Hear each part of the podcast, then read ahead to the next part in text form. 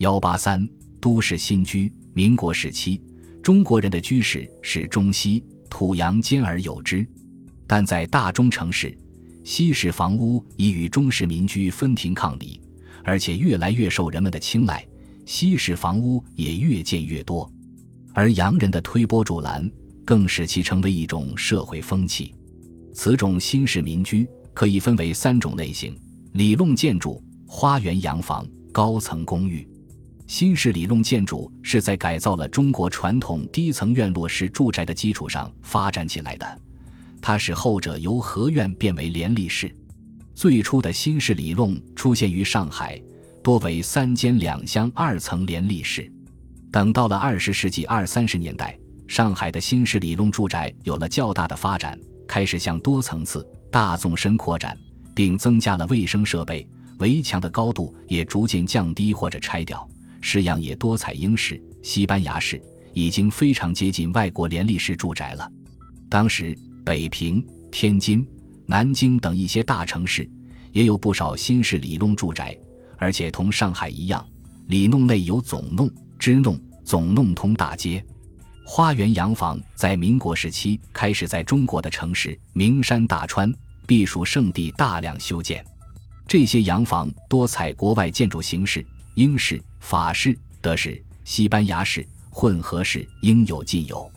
当时住花园洋房、西式别墅成了身份高贵的象征，以至于修建之风日盛一日，不再只局限于大中城市，连遵义这样的小城市也有了花园洋房。历史上有名的遵义会议，就是在一个军阀的花园洋房里召开的。在贵州，甚至连桐梓这样的小城，洋楼也已不稀罕。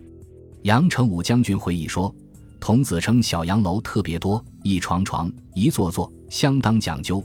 据说贵州省的许多军阀官僚，富商发了财，都在这里建一幢别墅，一则炫耀自己的富有，二则金屋藏娇，待我们红军进城时。这些达官贵人早逃之夭夭了。高层公寓至二十世纪三十年代才在中国大规模出现，且多集中于大中城市。其原因除此时中国人已掌握高层建筑的建造技术外，还在于一九三零年前后的世界经济危机，与西方联系甚广的中国也受到了影响。特别是上海、北平等大城市，商品滞销，金融萎靡不振。商人们颇感生意难做，只有投资房地产才较为可靠。而此时大城市的人口又越来越多，住房已相当紧张，正是盖高层公寓的好时机。在这种情况下，中国的高层公寓开始大规模出现了。当时有名的高层公寓有北平王府井的迎贤公寓、上海沪西的炮台公寓、高纳公寓、毕卡蒂公寓、达华公寓等。高层公寓内设套房，用于出售或出租。套房小者有一间卧室、一间起居室，另备厨房、浴室、储藏室；大者还另设餐厅、书房、仆人室。无论大小套房，其内部都有家具、石壁炉台、壁橱、电灶、冰箱等设备。这样高级的住所，其收费自然不低。除民居外，旅馆也应算作居室。是其另一类。民国时期，就是新式旅馆并存，半旧半新式的旅馆也不在少数。当时的新式旅馆多采西方标准，不同于平房大院的中国旧式旅店。双方的差异表现在以下几个方面：在建筑高度上，旧式旅馆多为平房，间或有些楼阁，层数也很少，顾客难有欲穷千里目，更上一层楼的机会。而新式旅馆一般都是三层以上的洋楼，如上海华茂饭店，高七十七米，共十一层。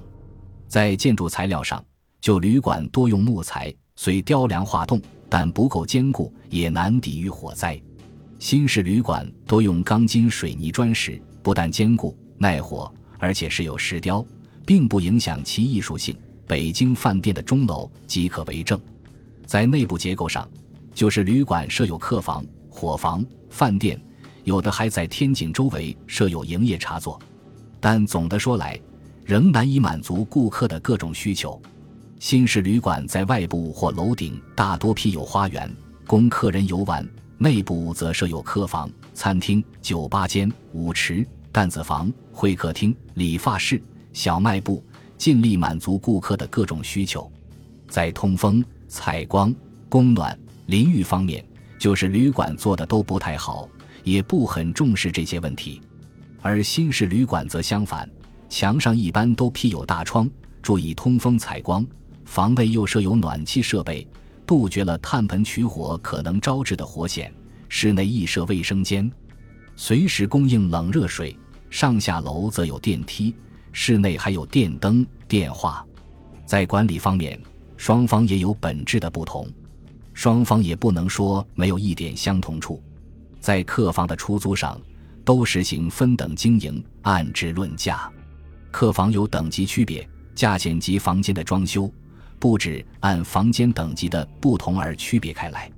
当时的新式旅馆，较著名的有广州的维多利亚旅馆、万国酒店、上海的理查饭店、华茂饭店、百乐门饭店、天津的帝国饭店。北平的北京饭店、六国饭店、青岛的德国饭店、南京的扬子江旅馆、英商旅馆等。